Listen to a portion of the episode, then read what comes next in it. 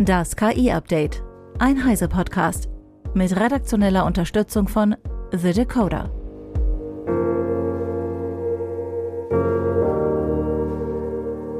Hallo, ich bin Isabel Grünewald und dies ist unser Deep Dive zum Wochenende. Lesen bildet, so die landläufige Meinung. Doch wenn Maschinen Millionen von Webseiten und Hunderttausende Bücher verschlingen, werden sie nicht unbedingt schlauer. Hartmut Gieselmann von der CT hat einen Blick ins Bücherregal der großen Sprachmodelle geworfen. Allerdings lassen sich die Anbieter der Chatbots da ungern ins Nähkästchen schauen.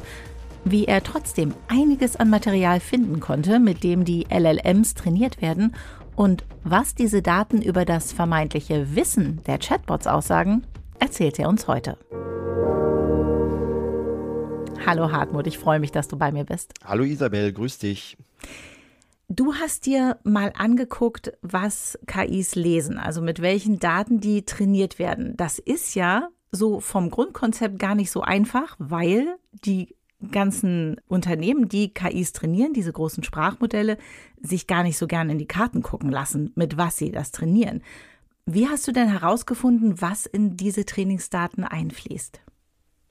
Also es gibt einmal die kommerziellen Anbieter wie etwa OpenAI, die, ähm, ich glaube, das letzte, was sie öffentlich gemacht haben, war GPT-2 vor ein paar Jahren und jetzt die neuen Versionen GPT-3 und GPT-4. Ähm, da halten sie einfach damit hinterm Berg, wie das Ganze trainiert wurde. Aber es gibt eine große Webseite namens Hugging Face und da findet man Trainingsdaten für Open Source Modelle. Und ähm, das sind eine ganze Menge. Über 60.000 ähm, Einträge kann man da durchforsten und mit verschiedenen Filtern dann aussortieren. Ähm, und äh, bei einigen sieht man dann auch, äh, also welche, welche Modelle damit trainiert wurden. Also bekannt ist beispielsweise das Lama-Modell von Meta oder auch von, von Google gibt es ähm, diverse Hinweise, mit welchen Sachen die trainiert wurden.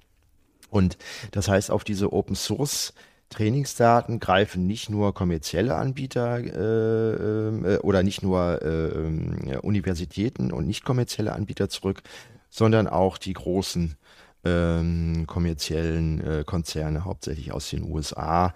Äh, es gibt aber auch Projekte zum Beispiel ähm, in Deutschland. Äh, es nennt sich Hessen AI. Das ist ein mhm. Zusammenschluss von verschiedenen Universitäten äh, in Hessen. Ähm, ja, und das ist quasi das, was man, äh, wenn man etwas darüber lernen will, womit äh, KIs trainiert werden, wo man reingucken kann. Also einfach in den Fundus von Hugging Face. Da findet man dann auch immer Downloadzahlen und das ist dann so ein bisschen wie ja eine Bestsellerliste äh, für Bücher, nur eben halt jetzt für Maschinen und für KIs. Und was für Daten stehen da so drin? Also sind die unterschiedlich? Sind die speziell für ein Fachgebiet ausgesucht oder wie machen die das? Nee, also eigentlich wird äh, alles, was nicht bei drei auf den Bäumen ist, aus dem Internet irgendwie runtergescraped. ähm, eine ganz große äh, Sammlung von äh, KI-Texten ist der sogenannte Common Crawl. Common Crawl ist eine, ähm, eine äh, nicht kommerzielle Organisation in den USA, die alle ein, zwei Monate ähm, quasi ja eine Kopie des Internets ähm, als äh, KI-Trainingsdatensatz veröffentlicht. Das sind dann wow glaube, beim letzten Mal waren es drei Milliarden Seiten, die da innerhalb von äh, zwei Monaten abgegrast wurden. Und da gibt es so Statistiken, ähm, also mit der, mit der Domain DE, also aus Deutschland, waren da 140 Millionen Seiten dabei. Und Boah. also die schicken einfach einen Internetbot los, der guckt sich die Seiten alle an, kopiert das in ein Verzeichnis. Kurze Zwischenfrage, der kopiert dann den reinen Text der Seite. Genau, den reinen Text. Und äh, das wird dann, glaube ich, bei Amazon gehostet, ja, und dann äh, kann man sich, wenn man jetzt ein KI-Modell trainieren will, kann man sich diese Daten dann einfach herunterladen. Ähm, es gibt auch noch andere Trainingskorpora, ähm, also zum Beispiel Wikipedia ist auch sehr, sehr gern genommen, mhm. äh, weil dort eben halt ähm, ja die, die äh, Informationskorrektheit, sage ich mal, relativ hoch ist, aber dort liegt sie natürlich auch nicht bei 100 Prozent. Das wird sehr gerne genommen. Es gibt Open Source äh, Seiten wie zum Beispiel WikiHow. Da werden so, ich sag mal, Tipps äh, für Alltagsprobleme werden dort behandelt äh, und dann auch in verschiedenen Sprachen liegt mhm. das Ganze vor. Wikipedia liegt ja auch in verschiedenen Sprachen vor. Äh, und was für Übersetzungsprogramme zum Beispiel sehr, sehr wichtig ist, das sind die Übersetzungen der Europäischen Union. Die EU unterhält einen eigenen Übersetzungsdienst, der sämtliche Reden von den Politikern, äh, Gesetzesentwürfe und so weiter in, ich glaube, 24 Amtssprachen der EU übersetzt. Mhm. Und das ist natürlich toll, wenn man äh, ein Übersetzungsprogramm trainieren will und man hat den gleichen Text in 24 Sprachen vorliegen. Also ich glaube, die kommen insgesamt auf sogenannte äh, äh, 700 Sprachpaare. Also dass ich ein Sprachpaar ist immer, wenn ich äh, zum Beispiel den gleichen Text auf Deutsch und auf Englisch vorliegen mhm. habe. Das wäre ein Paar. Französisch, Englisch wäre dann wieder ein zweites Paar.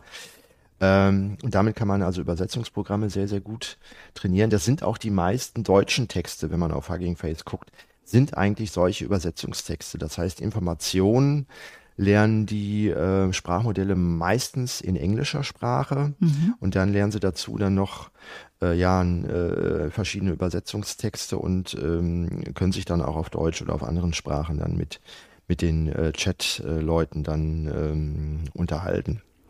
Äh, es gibt auch verschiedene ähm, Bücherkorpusse. Ähm, da werden quasi ja dann frei verfügbare Bücher aus dem Internet abgegrast, aber ähm, einige äh, Leute haben auch ähm, ja jedes Buch, was sie irgendwie im Internet finden konnten, auch aus dubiosen Quellen, einfach mal zu einem Korpus äh, zusammengeschustert und dann freigegeben und damit wurden dann auch KI-Modelle trainiert und das fanden die Autoren äh, dieser Bücher fanden das nicht äh, besonders witzig. Also da waren dann auch so Größen wie Stephen King mit dabei und die versuchen jetzt gerichtlich dagegen vorzugehen. Hm. Jetzt habe ich zu dem, was du gerade erzählt hast, gleich zwei Fragen. Fangen wir an mit den Übersetzungen. Ja. Wenn Übersetzungen mit EU-Übersetzungsdaten trainiert werden, heißt das dann, dass die auch am besten eigentlich so sehr sachlich trocken übersetzen? Denn das ist ja ein ganz anderer Stil als zum Beispiel, wenn ich einen Brief an meine Tante übersetzen möchte oder sowas. Ja, ähm, das, das wäre noch mal zu untersuchen. Ähm, also ich glaube, wer diese Trainingskorpusse oder Corpora, was sagt man nicht, Korpusse, ne? Ja. Äh, einsetzt, ist, glaube ich, DeepL. Und wenn man DeepL einsetzt, äh, es gibt ja dieses DeepL Write, ähm, mhm. äh, was ich auch ab und zu benutze, und da merke ich schon, dass immer wieder ähm, Passivkonstruktionen dann drin sind oder ja, das so ein bisschen nicht amtsdeutsch dann klingt, aber mh, mm, ja nicht so wie ein Journalist vielleicht schreiben mhm. würde. Und da kann ich mir gut vorstellen, dass da eben halt Trainingsmaterial von diesen EU-Übersetzungen dann eingeflossen äh, ist. Aber das müsste man genauer untersuchen, was das dann auch auf die ähm, ja, Sprache und äh, maschinellen Übersetzungen, welchen Einfluss das dann eben halt dann hat. Ne? Mhm. Und bei den Büchern, da hattest du ja schon angesprochen, zum Beispiel Stephen King. Ich weiß auch, dass äh, J.K. Rowling da ja irgendwie gegen vorgeht und diverse Autoren, die sich zusammengeschlossen haben und sagen, nicht mit unseren Büchern, die sind ja, ja eigentlich geschützt. Das ist unser geistiges Eigentum, was wir da produzieren. Die haben im Netz ja theoretisch sowieso nichts zu suchen. Genau. Wie können die da überhaupt gegen vorgehen? Also das war ja vorher schon schwierig, wenn Leute Ausschnitte aus den Büchern irgendwo gepostet haben. Genau, also eigentlich ist ja äh, diese Methode, ich nehme ein urheberrechtlich geschütztes Werk, in diesem Fall Texte, und ähm, vom Urheberrecht also einfach abschreiben darf ich nicht. Mhm. Ähm, äh, aber bei einer KI, die schreibt ja nicht einfach ab, sondern es wird ein neuronales Netz, wird mit diesem Text trainiert und äh, dass dann eine, ich sag mal, sehr hohe Wahrscheinlichkeit besteht, ähm, dass diese, äh, dieses äh, trainierte KI-Netz das dann reproduzieren kann. Es ist keine 1 zu 1 Kopie, aber ich sag mal fast. Na, und damit wird sehr geschickt von den Firmen, die äh, solche KI-Modelle dann auch kommerziell mal treiben, wird einfach das Urheberrecht umgangen. Und mhm. äh, wir haben eine Änderung im, im deutschen Urheberrecht gehabt. Äh, da ist der Paragraph 44b reingekommen, der eben halt dieses Scrapen also dieses Abgreifen von Internettexten und das Trainieren von KIs einfach erlaubt. Äh, mhm. Und wenn man das als Autor nicht haben will, dann muss man dem aktiv widersprechen. Also es ist sozusagen ein Opt-out. Alles, was nicht verboten ist, ist demnach erlaubt. Mhm. Ähm, ich weiß jetzt gar nicht, das ist, äh, ging von der EU-Direktive aus. Also äh, die müssen da sehr geschickte Lobbyvertreter gehabt haben, die dafür gesorgt haben, dass so ein Passus jetzt ins Urheberrecht eingeflossen ist. Ähm, und ähm, das Opt-out äh, wird nur dann wirksam, wenn äh, dieser Vorbehalt maschinenlesbar formuliert ist. Mhm. Und maschinenlesbar ist zum Beispiel auch, wenn du in, in einem Impressum von einem Buch oder von einer Seite da so eine Copyright-Zeile drin hast. Ne? Wir behalten uns sämtliche äh, Trainingsmaßnahmen von, von äh, KI-geschützten Sprachmodellen behalten wir uns vor. Steht auch auf unserer eigenen Webseite heise.de. Mhm. Seit, seit Anfang des Jahres haben wir so einen Passus eingefügt und unser Justiziar Jörg Heidrich dachte, naja, damit ist eigentlich dem Gesetz Genüge gegeben, weil das ist maschinenlesbar. Alles, was Menschen lesen können, können auch Maschinen lesen. Und jetzt darf eben halt keine KI mehr oder kein, kein Bot mehr vorbeikommen, sich den Text einfach greifen und dann zum Training verwenden. Ja, Pustekuchen. Ähm, also wir haben, ich habe in den letzten Scrape von Common Crawl reingeguckt, der ist vom Juni. Hab dann mal nach Heise da äh, gegoogelt und natürlich sind zahlreiche Seiten von heise.de äh, sind da drin enthalten. Mhm. Und dieser Common Crawl, den kann man nicht direkt zum Training verwenden, weil da ist extrem viel Müll, wird da einfach mit auch abgegrast. Also leere Webseiten, irgendwelche, irgendwelcher Werbemüll, mhm. ähm, Dubletten. Ne? Die heiße Seite wird ja auch von, von einigen Seiten, äh, obwohl sie es nicht dürfen, wird das auch gespiegelt. Und diese ganzen Dubletten und was da aller Müll ist, das muss man eigentlich rausfiltern. Nur äh, das sind so riesige Mengen an Texten. Also selbst wenn ich äh, ganz viele Clickworker da beschäftige, die kämen da überhaupt gar nicht hinterher. Also was macht man? Man nimmt ähm, man nimmt automatisierte Wortfilter die zum Beispiel erkennen, wenn irgendwie ähm, ähm, ja so, so, so beleidigende Sprache mhm. oder, oder pornografische Texte mit dabei sind. Die springen darauf an und dann wird, äh, sobald so ein Wort auftaucht, ähm, es gibt so eine Liste, muss ich gerade mal nachgucken, wie die heißt, die List of Dirty, Naughty, Obscene and Otherwise Bad Words. Genau, so äh, äh, und diese Liste, die gibt's in verschiedenen Sprachen, kann man sich auf GitHub, kann man sich das Ganze runterladen. Das klingt wie so eine Liste aus den 50er Jahren. Genau, hat im Englischen äh, hat die über 600 Einträge. Also die Amerikaner, die sind ja äh, bei einigen Sachen sind sie ein bisschen prüder als als wir Europäer. Mhm. Ähm, ne, da werden schon Wörter dann als als schmutzig äh, aufgefasst, wo wir sagen würde, naja, ist jetzt ein bisschen ruppig, aber geht halt.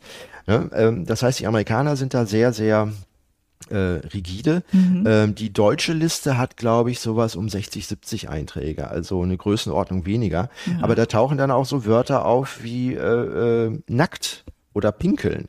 Ja, also wenn ich jetzt einen Text über die nackte Wahrheit schreiben würde, dann taucht das Wort nackt da auf und die ganze Webseite würde ausgefiltert. Taucht also in dieser List auf, äh, taucht dann in dem, in dem gereinigten Korpus nicht mhm. auf. Und ähm, also beispielsweise Google reinigt damit äh, seinen sogenannten C4-Korpus. Das ist der Colossal Green Crawled Corpus C4. Ähm, das ist quasi die gereinigte Variante des Common Crawls. Und damit werden KI-Daten dann trainiert. Ähm, diese, diese total simplen Wortfilter, das ist ja ähm, sehr, sehr trivial. Das mhm. hat aber dazu geführt, dass dann in dem gereinigten Korpus wiederum Texte, die aus der äh, LGBTQIA Plus äh, Community kommen, dass die mhm. plötzlich dann äh, ausgefiltert wurden, weil die eben halt sich sehr viel über sexuelle Identität und sexuelle Themen unterhalten und die waren dann plötzlich unterrepräsentiert. Und mhm. das finden einige Amerikaner, äh, hauptsächlich aber auch hier in, in, Europa natürlich auch, fanden das dann auch nicht so gut, weil dann ein sogenannter Bias in ja. den Textkorpus reinkommt. Also wenn eine bestimmte äh, Gruppe von Texten einfach dann rausgefiltert wird, ähm, ja, dann sind die unterrepräsentiert und die, die KI, die äh, damit trainiert wird, kriegt dann einen Spin. Das wollte mhm. man auch nicht haben. Also es gibt lauter Probleme, wenn man das Ganze eben halt aufgrund der schieren Menge maschinell verarbeiten muss. Ähm, an anderer Stelle haben sie probiert, äh, ein anderes Sprachmodell mit, mit Tweets ähm, zu trainieren ähm, äh, und diese Tweets sollen dann Hate Speech enthalten haben und dann sollte das KI-Modell dann quasi Hate Speech-Begriffe dann äh, aufstöbern in den Korpus und den dann ausfiltern. Also da gibt es mhm. verschiedene Methoden, das maschinell zu filtern richtig gut funktioniert das alles nicht. Also das ist wie so ein grober Rechen in der Kläranlage, ja, mhm. und äh, das würde man ja trotzdem dann nicht trinken wollen, das Wasser. Aber so ähnlich ist es dann auch mit dem Trainingsmaterialien, was den KIs vorgesetzt wird. Aber was für eine andere Alternative gäbe es dann? Ich finde es ja sehr schön, dass man eine KI extra mit Schimpfwörtern und schlimmen Dingen und Hate Speech trainiert, damit die KI dann wiederum Hate Speech ausfiltern kann. Aber welche Möglichkeit gäbe es denn, einfach wegen der schieren Datenmenge, wie du schon gesagt hast, dass selbst eine Armee von Clickworkern da nicht gegen ankommen könnte? Ja, das ist ein grundsätzliches Problem dieser ja auch Skalierungshypothese, worauf ja Firmen wie OpenAI, Microsoft und so weiter setzen. Die sagen, ah, wir nehmen einfach möglichst viele Daten aus dem Internet und machen unser Sprachmodell äh, dann äh, jedes Jahr dann noch größer. Mhm. Ähm, die wachsen ja immens in kurzer Zeit an. Ähm, und, und dieses grundsätzliche Konzept, viel hilft viel. Und äh, wer den größten hat, der ist ähm, am, am Markt dann der Beste und setzt dann da noch ein Trainingszentrum äh, oder, oder ein, ein Serverzentrum auf, was dann mit noch mehr äh, Grafikkarten dann vollgestopft wird und dann äh, monatelang rechnet. Ja, also die, dieser Grundansatz hat einfach einen Fehler in sich, weil ähm, der geht davon aus, dass wenn ich, wenn ich skaliere, wenn ich es nur groß genug mache, dann äh, würde so eine KI dann auch ja so eine Art Weltwissen oder Weltverständnis dann bekommen und uns die Welt erklären können. Mhm. Ähm, das hat aber ja einfach natürliche Wachstumsgrenzen. Äh, weil äh, wenn ich wenn ich immer mehr Daten da reinschmeiße und äh, die die Qualität der Daten ist einfach schlecht, ähm, ne, das äh, Prinzip kennt eigentlich jeder Informatiker. Ne? Ähm, wenn, wenn Mist reingeht aus dem System, dann kommt auch Mist am Ende wieder raus. Mhm. Ähm, und da muss man eben halt diesen kompletten Ansatz, muss man hinterfragen. Ähm, die ganze Branche hat jetzt natürlich in den letzten Monaten einen äh, tigrischen Auftrieb erhalten. Äh, unheimlich viele Investoren sind da eingesprochen, die Börsenkurse sind explodiert. Ja, und deswegen machen die da auch erstmal weiter. Aber mhm. äh, aus wissenschaftlicher Sicht oder erkenntnistheoretischer Sicht sind die eigentlich auf, auf dem Holzweg, mhm. muss man sagen. Ich habe vor ähm, ein paar Wochen auch mit unserem Hardware-Kollegen Christoph Windeck gesprochen, darüber, dass mhm. manche das auch so sehen, wir brauchen jetzt gar nicht unbedingt die über tolle Hardware, um riesige Modelle zu trainieren, weil es manchmal oder in vielen Fällen effizienter sein kann, kleinere, spezifischere Modelle zu trainieren. Ja. Wäre das die Antwort? Da könnte man ja dann wesentlich kuratierter an die Daten rangehen, die in so ein Modell reinfließen, einfach weil man weniger Daten hat, aber dann vielleicht auch eine bessere Ausgabe bekommt? Ja, man müsste eigentlich die Trainingsdaten von Experten, die müssten das Ganze dann äh, durchschauen. Nur Experten kriegt man jetzt nicht für Mindestlohn. Ja, mhm. also die, die Clickworker, die sonst zum Bereinigen dieser Texte dann auch oder zum, zum Feintuning der KIs eingesetzt werden, die gehen ja, weiß ich nicht, mit, mit äh, 14 Dollar ist jetzt, glaube ich, der neueste Kurs in den USA. Wenn sie in den USA arbeiten, dann äh, gehen die nach Hause kriegt man dann, weiß ich nicht, im besten Fall irgendwelche arbeitslosen Akademiker oder Studenten. Mhm. Ähm, wenn man dann noch welche in, in, im globalen Süden sozusagen anwirbt, die kriegen weniger als einen Dollar dann. Ähm, und da kriegt man natürlich kein Expertenwissen. Es gibt Benchmarks, wie zum Beispiel den Big Bench von Google, der, äh, ich glaube, aus 204 Kategorien mehrere tausend Aufgaben hat. Und da sitzen weltweit ganz viele Wissenschaftler da dran, da eben halt Testfragen zu formulieren, mit denen man solche KIs dann auch prüfen kann, weil mhm. das ist ja der nächste Schritt. Ähm, wenn ich ein neues Sprachmodell habe, dann muss ich auch irgendwann prüfen können, ist das Neue denn besser als das Alte? Und ja. dafür muss ich vernünftige Tests haben. Das haben wir, äh, glaube ich, vor, vor zwei, drei Wochen genau, mit Andrea dann mal besprochen. Ja. Und ja, da liegt auch das Problem, dieses äh, ne, immer, immer größer, immer, immer weiter. Ähm, das hat natürliche Grenzen, ähm, also bei dem Wachstum, dass es dann eben halt nicht besser wird. Mhm. Ähm, und dieses Versprechen, dass, äh, wo, wo die KIs derzeit Fehler machen, das sind alles Kinderkrankheiten und wenn man nur zehnmal so viele Daten draufschmeißt, dann wird das alles besser. dem ist eben halt nicht so. Ja. Hm. Und äh, man müsste dann mit ja kleineren kuratierten Texten arbeiten. Aber dieses Kuratieren, das, das braucht auch Zeit. Und man kann dann eben halt nicht mit dem Wachstum des Internet äh, mithalten, dass hm. man sagt, so, äh, ne, wir haben jetzt ein Sprachmodell, was äh, sämtliche Informationen, die bis letzte Woche zurückgeht, dann äh, schon, schon gelernt hat, sondern da kann man dann allenfalls dann eine Suchmaschine anwerfen und die Texte dann sich oder die Ergebnisse sich äh, ausfiltern und zusammenfassen lassen. Äh, da passieren aber auch jede Menge Fehler äh, dabei und ja, das ist einfach systemimmanent. Hm. Ähm, und wenn man Sprachmodelle produktiv einsetzen will, muss man sich dessen auf jeden Fall bewusst sein und dann eigentlich kann man es nur in, in Bereichen einsetzen, wo äh, inhaltliche Genauigkeit äh, zweitrangig ist. Also ich sage jetzt mal äh, im Bereich der Unterhaltung oder auch in der Werbung. Ähm, da kann man darauf verzichten, wenn es jetzt in dem Bereich von medizinischen Anwendungen oder äh, auch bei, bei, bei Juristen irgendwie geht, ähm, da kann das fatale Folgen haben. Mhm. Jetzt hast du aber ja Sprachmodelle ähm, erwähnt, die von Universitäten genutzt werden. Mhm. Was für Daten fließen denn da rein? Ich meine, die haben ja im Prinzip einen großen Fundus an Studenten, die für wenig Geld oder auch für nichts da mitarbeiten ja. wollen würden. Genau, also da, da gab es ein Beispiel, äh, dieser Korpus nannte oder nennt sich Oscar. Mhm. Da ist dann auch äh, zum Beispiel sind diese Bücher mit eingeflossen. Und wenn man sich in die Studie, kann man ja auf arxif.org, kann man sich die ganzen White Papers zu diesen Modellen und Trainingsdatensätzen dann angucken.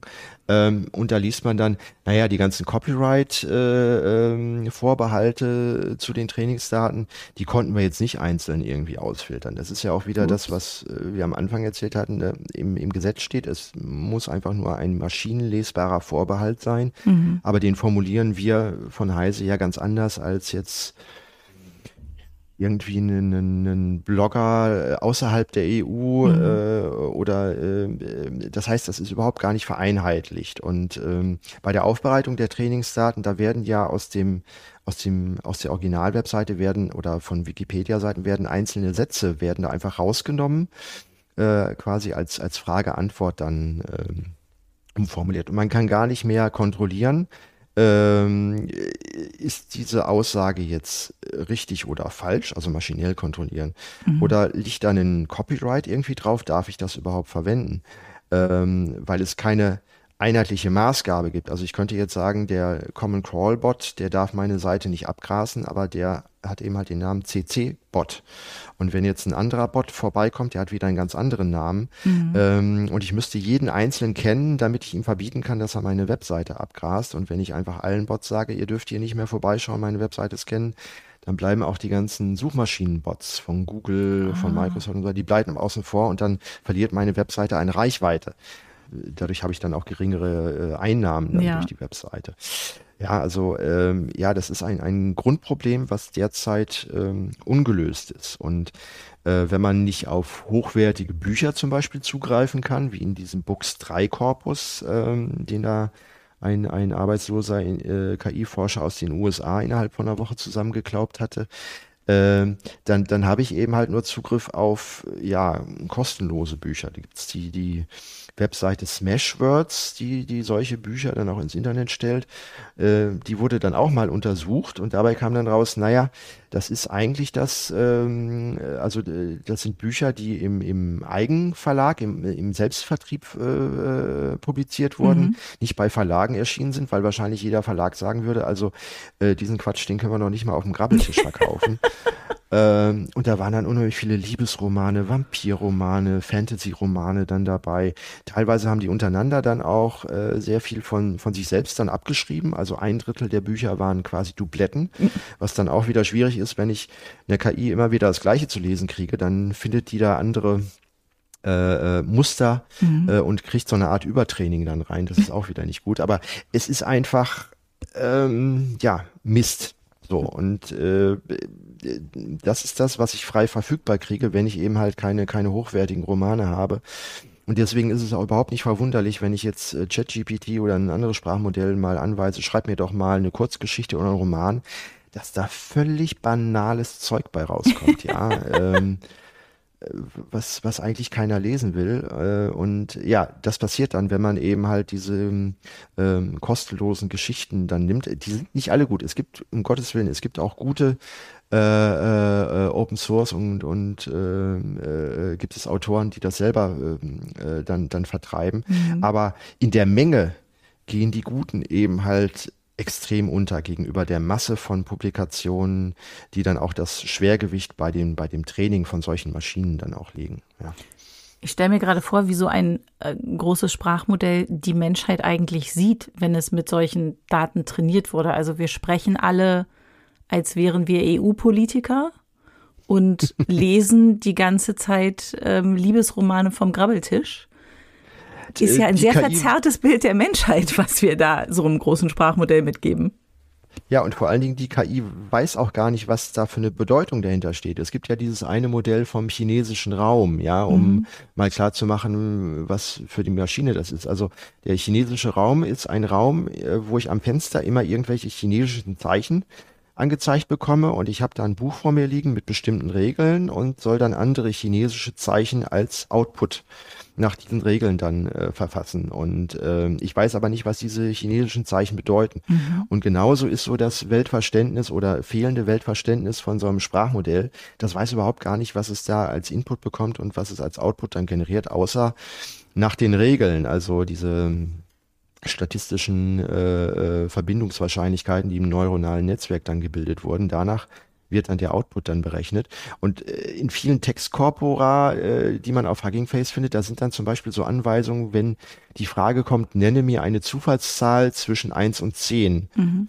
Dann normalerweise müsste das Modell dann sagen, ja, sorry, kann ich nicht, weil ich habe keinen Zufallsgenerator äh, mhm. eingebaut, ja.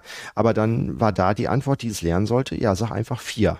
So, das ist dann ja richtig. Ne? Es ist eine Zahl zwischen eins und vier, aber sie wurde nicht durch einen Zufallsgenerator generiert, sondern es wurde einfach nachgeplappert, was in diesem Trainingsdaten drinsteht, anstatt zu sagen, tut mir leid, Mathematik kann ich nicht, ja. äh, zück deinen Taschenrechner, werden dann irgendwelche Pseudo-Antworten gegeben und deswegen kommt auch das, wenn man, wenn man solche Sprachmodelle mit Matheaufgaben irgendwie äh, äh, fragt, nach irgendwelchen Matheproblemen befragt, kommt da auch so viel Quatsch bei raus. Ja, hm. nur äh, und man müsste eigentlich klipp und klar sagen, nee, Mathe können wir einfach nicht.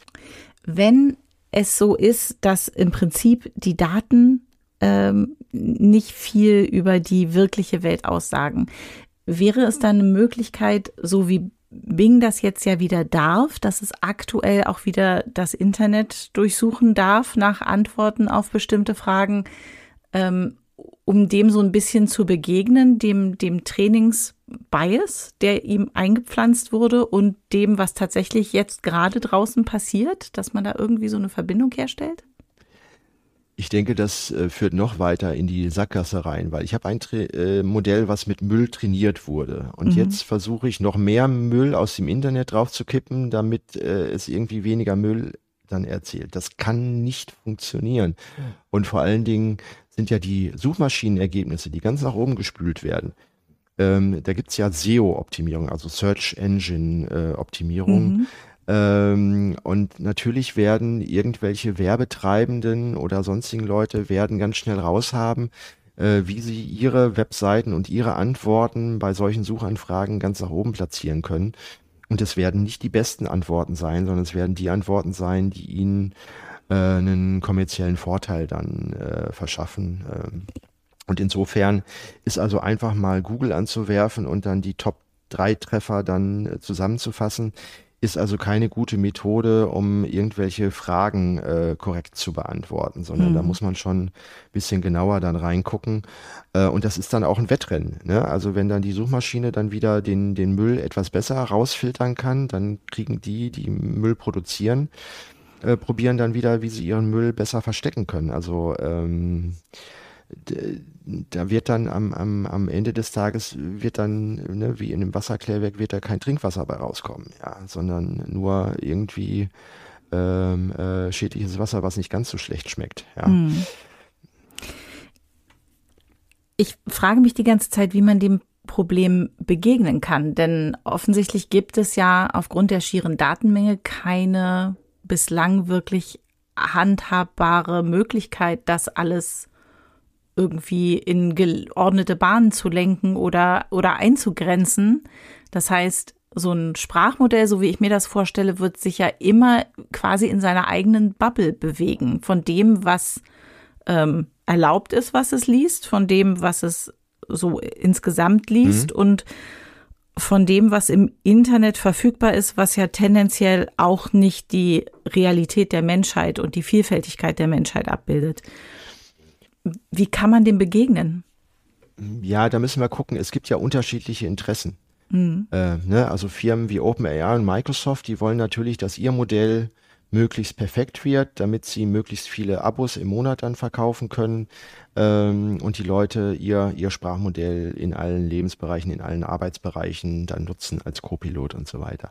Auf der anderen Seite gibt es ja, menschliche Autoren, die äh, ihre Romane weiterverkaufen wollen und nicht wollen, dass irgendwie eine KI das so halbgar irgendwie dann, dann nacherzählt wird und damit trainiert wird. Das heißt, der erste Punkt, den man ähm, von, von der äh, juristischen Seite her klarstellen könnte, ist, dass man diesen extrem unscharfen Begriff maschinenlesbarer Vorbehalt, wie er mhm. jetzt im Urheberrecht Paragraph 44b formuliert ist, dass man den präzisiert, dass sowohl die Autoren oder, oder Rechteinhaber, dass die eine klare äh, Anweisung haben, hier, so markieren wir unseren Text, wenn wir einen Vorbehalt haben und an diese Markierung müsst ihr euch, wenn ihr eure Maschinen trainieren wollt, bitte schön halten. Mhm. Momentan ist es aber so, dass es von beiden Seiten unterschiedlich ausgelegt wird. Also Common Crawl sagt, äh, überall, wo unser CC-Bot nicht verboten ist, das grasen wir einfach ab. Mhm. Und die, die Rechteinhaber sagen, nee, Moment, wir haben aber hier einen Vorbehalt in die, äh, in das Impressum irgendwie reingeschrieben. Ähm, das musst du bitte schön auch beachten. Aber ne, da gibt's in jedem Land gibt's da unterschiedliche äh, Bestimmungen und, und jeder formuliert es auch anders. Das mhm. äh, rauscht bei den Maschinen dann durch. Die, die achten da nicht drauf. Also da muss es einfach eine Vereinheitlichung und eine Klarheit dann geben. Ähm, aber ich kann mir gut vorstellen, die Juristen leben ja davon, dass Sachen unklar ist, weil dann können sie äh, ähm, Gerichtsverfahren irgendwie äh, führen und, und ihr Lebensunterhalt ist gesichert. Also insofern haben die Juristen jetzt kein gesteigertes Interesse daran, ähm, diese, diese Formulierung in den Gesetzestexten zu präzisieren, sondern ähm, ja, gibt's mhm. eben halt, die nächsten Jahrzehnte gibt es dann eben halt ganz viele Gerichtsverfahren. Ähm, und äh, das wäre ein Punkt. Und äh, der zweite Punkt ist, wenn wir sagen, okay, wir wollen äh, schlauere Maschinen haben, die uns die Welt erklären, dann müssten wir eher nach Ansätzen gucken, die eben halt nicht auf diese Skalierung, auf diesen Skalierungsansatz setzen, sondern eher ähm, ja ein Modell von der Welt bekommen, also dass sie tatsächlich anfangen, Naturgesetze zu verstehen. Mhm. Das Ganze skaliert natürlich nicht so schnell wie jetzt die, die ähm, großen Sprachmodelle. Da muss man einfach ein bisschen mehr Geduld haben. Ähm, ja, das Problem ist, äh, wenn das Ganze dann ökonomisch und nur vom Markt gesteuert wird, Ne, da, da rennen wir dann von einem Hype zum nächsten und ja. ähm, das wird sich dann nur sehr, sehr rigierte regulieren lassen, aber das ist ja in unserem äh, Wirtschafts- und Rechtssystem ist das ähm, nicht vorgesehen. So und ähm, ja, insofern ähm, wird es dann wahrscheinlich irgendwann der Markt dann regulieren, ähm, dass die Blase dann irgendwann platzt. Ähm, muss man gucken. Hm.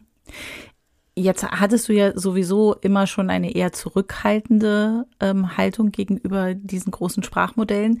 Nachdem du dir jetzt diese Trainingsdaten mal genauer angeguckt hast, äh, ist das jetzt verstärkt? Also was würdest du dem Alltagsuser, wir haben letzte Woche über Alltagsanwendungen mit äh, KI und großen Sprachmodellen gesprochen. Was würdest du uns empfehlen?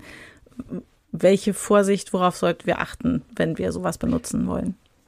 Also ich wäre noch wesentlich äh, vorsichtiger, wenn ähm, jetzt Ausgaben von so einem Sprachmodell eben halt eigentlich plausibel klingen, dass man da nochmal gucken muss, passt das denn? Und ich würde es tatsächlich nur noch für ähm, Sachen einsetzen, wo es egal ist, ob das jetzt stimmt oder nicht stimmt. Mhm. Ähm, ne? Also man kann zum Beispiel, wenn man ähm, äh, für, ein, für ein neues Lied einen Songtext komponieren will oder reimen will, dann kann man eingeben, hier die und die äh, Aussagen sollen drin sein, mach mir daraus doch mal ein Gedicht oder ein Reim oder einen Songtext. Äh, da, dafür kann man es wahrscheinlich dann einsetzen oder auch beim, beim Brainstorming, wenn man irgendwie äh, neues Thema angeht und ähm, man will dann mit so einem Sprachmodell erstmal so, so ein bisschen, ja, wie mit einem Gesprächspartner ein paar Gedanken austauschen, in welche Richtung das gehen kann. Da kann das so ein erster Impuls sein und dann würde ich aber auch na, nach einer, weiß ich nicht, halben Stunde würde ich dann auch äh, gucken, okay, jetzt habe ich so eine ungefähre Idee, was alles zu diesem Thema dazugehört und jetzt fange ich aber mit der richtigen ähm, Recherche dann an. Das kann man machen, aber man sollte noch ja wesentlich mehr im Hinterkopf behalten, dass wirklich jede Aussage völliger Quatsch sein kann und dass es auch ähm, ja, äh, wenn es mit äh, diesen Textmengen aus dem Internet äh, trainiert wurde, dass es immer eine sehr starke Neigung zum Trivialen hat, zum Mainstream und so weiter. Und wenn ich das ne, im Bereich der Werbung möchte ich ja sehr viele Leute mit einfachen Aussagen erreichen, da kann das hilfreich sein. Ähm, wenn ich äh, künstlerisch neue Wege gehen will, ähm, dann äh, bringt mich das eher davon ab, mal ähm, alles gegen den Strich zu bürsten und, mhm. und, und neu zu denken. Ähm, da muss man einfach noch länger Erfahrung mit sammeln und ja, die Erfahrung, die ich so im letzten halben, dreiviertel Jahr gesammelt habe, ist so am Anfang natürlich, äh, war, waren sehr viele Leute euphorisch, aber je tiefer ich so in, das, in den Kaninchenbau reinkletter, desto mehr sage ich, oh Gott, oh Gott, was machen die denn da? Ähm, ja, es ist natürlich auch sehr spannend, äh, sich zu überlegen, ja. so ähm, wie, wie, wie, funktioniert das ganze System. Und es braucht eben halt sehr, sehr lange, äh, bis man, äh, wenn man das nicht beruflich macht, äh, einfach durchschaut hat, wie diese für viele neuen Maschinen eigentlich funktionieren. Hm. Das heißt, Vorsicht walten lassen, alles überprüfen. Im Prinzip hat sich nichts geändert zu den Ratschlägen, die wir ganz am Anfang gegeben haben. Ja. Traut der Maschine und, nicht, guckt weiter, was sie äh, sagt genau. und überprüft das. Und, und auch solche Apologeten, die dann sagen, also demnächst, da können sich die Maschinen dann selber trainieren und die werden bald die Weltherrschaft übernehmen und alle Leute werden arbeitslos. Ähm, das sehe ich auch überhaupt gar nicht, weil wenn in dieser Trainingsschleife nicht auch ähm, Menschen dazwischen hängen, die mhm äh, quasi wissen, was sie tun, ähm, dann wird die Maschine von sich aus auch nicht sich selber äh, automatisiert verbessern können. Ähm, wir machen gerade ja ein neues Thema äh, in CT, da geht es zum Beispiel um, um Überwachung am Arbeitsplatz. Mhm. Und da werden ja auch mit, mit äh, so Verhaltensmustern von, von Arbeitnehmern werden auch inzwischen dann KIs dann trainiert, die dann dem Arbeitgeber dann wieder äh, dem Arbeitnehmer dann wieder zurückspiegeln, äh, wie er denn seinen sein Workflow verbessern kann. Mhm. Ähm, das ist eine ganz spannende Geschichte, äh, kommt jetzt in, in der nächsten CT-Ausgabe, wo man dann gucken muss, äh, da werden wahrscheinlich ähm, so mittlere Manager, die also so auf der, auf der unteren Ebene dann andere Leute anweisen, die könnten ähm, ja in, in der nächsten Zeit mehr und mehr überflüssig werden oder werden dann durch Maschinen ersetzt. Aber zum Beispiel, wenn es um, um menschliche Kommunikation geht, ähm, hm. Da wurde ja gesagt, dass demnächst Callcenter dann nur noch mit Maschinen betrieben werden. Also wir haben ein Interview geführt mit Simon Schaub, der ist Soziologe aus der Schweiz, und der sagt, nee, also im, im direkten ähm, menschlichen Umgang miteinander da werden wir weiterhin, da wird die Mensch-zu-Mensch-Kommunikation wird immer noch ähm, das Nonplusultra bleiben und da wird man das schwierig automatisieren können. Mhm. Ähm, ne, das, ähm, also je mehr Erfahrung wir einfach mit diesen äh, KI-Maschinen bekommen, ja, desto genauer wissen wir, für was wir sie eigentlich nicht einsetzen sollten. Mhm. Ähm, und das ist eigentlich auch ja ein ganz guter Erkenntnisgewinn. Ja. Das ist ja auch in der ähm, Medizin zurzeit ein ganz großes Thema, wo KI in der Bildgebung schon länger zum Einsatz kam, einfach weil sie ähm, schneller, genauer Dinge erkennen kann, Muster erkennen kann.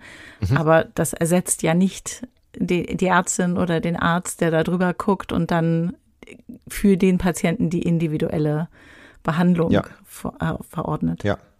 Genau, und da kann es zum Beispiel auch kommen, dass wenn jetzt solche KI-Erkennungssysteme mehrfach eingesetzt werden und die haben irgendwie einen blöden Fehler, dass es dann zu ganz neuen ja, Krankheitsbildern oder so kommt, die eben halt äh, die Maschine nicht erkannt hat und dann die unbehandelt bleiben, wo aber ein normaler Arzt das äh, auf, den, auf den spätestens zweiten Blick wahrscheinlich erkannt hätte. Mhm. Ja, ähm, da werden noch nicht so viele Statistiken drüber geführt, aber da muss man auch ein genaues Auge drauf haben. Auch ein spannendes Thema, das wir in den nächsten Wochen nochmal genauer beleuchten werden. Ähm, für heute, ja. denke ich, sind wir soweit am Ende. Dankeschön, dass du dir die Zeit genommen hast. Ja, danke dir. Das war's für heute. In der kommenden Woche spreche ich mit einem meiner Kollegen aus der CT Fotografie Redaktion. Hendrik Fahrteuer hat sich für die Titelstrecke der aktuellen Ausgabe der CT Fotografie mal angeschaut, wie KI als Werkzeug in Kameras und bei der Bildbearbeitung nützlich eingesetzt wird. Es würde mich freuen, wenn ihr dann wieder mit dabei seid. Bis dahin könnt ihr mit unserem werktäglichen kompakten Newsüberblick auf dem Laufenden bleiben.